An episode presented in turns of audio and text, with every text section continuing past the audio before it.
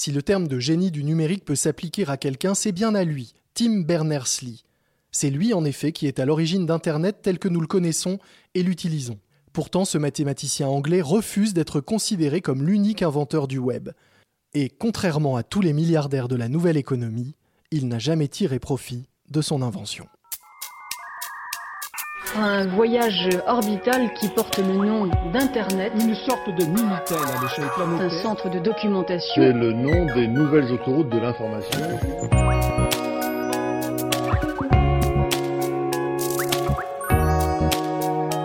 Les génies du numérique, un podcast capital. Élève appliqué, Tim Berners-Lee obtient en 1976 une maîtrise de physique à Oxford. Il entame alors sa carrière professionnelle en travaillant pour un fabricant d'équipements de télécommunications avant de rejoindre une société spécialisée dans l'impression informatique. En 1984, à 30 ans, devenu consultant indépendant, il réalise une mission au CERN, le Conseil européen pour la recherche nucléaire, à Genève, afin de mettre au point une base de données interne pour les chercheurs. En mars 1989, il a l'idée de connecter cette base de données à l'Internet naissant afin de permettre aux chercheurs éparpillés dans différents centres de recherche et utilisant différents types d'ordinateurs d'accéder facilement à des notes, documents et informations stockées sous des formats hétéroclites. Il imagine alors un système capable de gérer toutes ces informations numériques.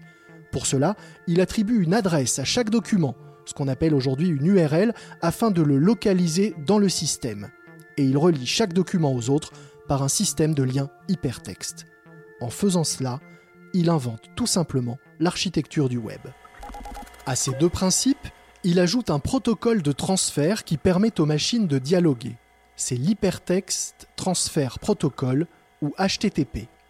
Et enfin, un langage particulier, l'Hypertext Markup Language, que nous connaissons mieux sous l'abréviation HTML. Tim Berners-Lee rédige alors un mémo pour ses supérieurs, intitulé Gestion de l'information, une proposition. Ce document est aujourd'hui considéré comme la base du web tel que nous le connaissons.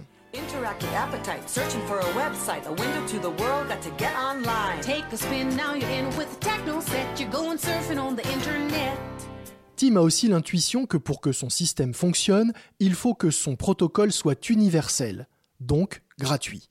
Il convainc alors le CERN d'ouvrir sa découverte à tout le monde en partageant son travail en open source. Très vite, en décembre 1994, Berners-Lee est débauché par le très prestigieux Massachusetts Institute of Technology, le MIT, près de Boston, pour tenir une chaire de communication informatique. Il s'établit avec femme et enfants à Concorde, à une demi-heure de la capitale de l'État. Au MIT, le chercheur acharné poursuit son idée de développer un espace de partage pour tous fondé sur l'interaction. Pour le nom, il opte pour World Wide Web, après une courte réflexion. Si dans son mémo il parlait de The Information Mesh, ou les mailles de l'information, il trouve finalement le nom trop compliqué. En outre, l'acronyme donnait TIM, qui évoquait mon prénom, dira-t-il. C'était un peu trop narcissique. Car Tim est tout l'inverse d'un narcissique. Il n'a jamais cherché à monnayer son invention et pendant longtemps, elle ne lui a même rien rapporté.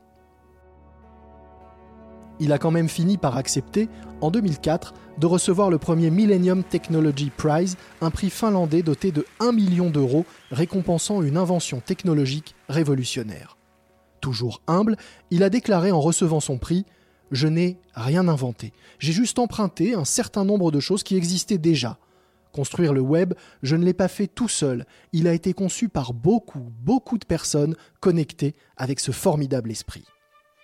Son invention lui a aussi valu d'être anobli par la reine Elisabeth, d'être nommé plus grand britannique de l'année 2004 et classé par le magazine Time parmi les 100 personnalités les plus importantes du XXe siècle. Depuis 30 ans, Tim Berners-Lee suit de près l'évolution de son bébé et s'en inquiète régulièrement. Le 12 mars 2017, il publiait ainsi une lettre ouverte listant les trois problèmes qui empêchent, selon lui, le net de réaliser son vrai potentiel d'outil au service de toute l'humanité. Les fake news d'abord, la publicité politique et l'usage abusif de données personnelles.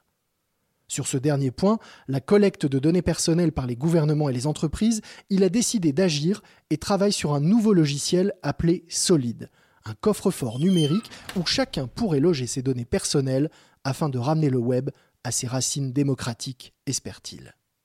Alors que le World Wide Web, son invention, a fêté ses 30 ans en mars 2019, Sir Timothy John Berners-Lee veut redonner le pouvoir aux internautes face à la puissance des monopoles et des GAFA.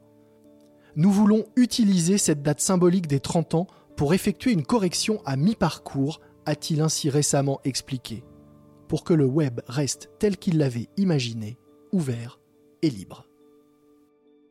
Un portrait signé Pascal Dupont, lu par Lomique Guillot et réalisé par Lucas Vibon.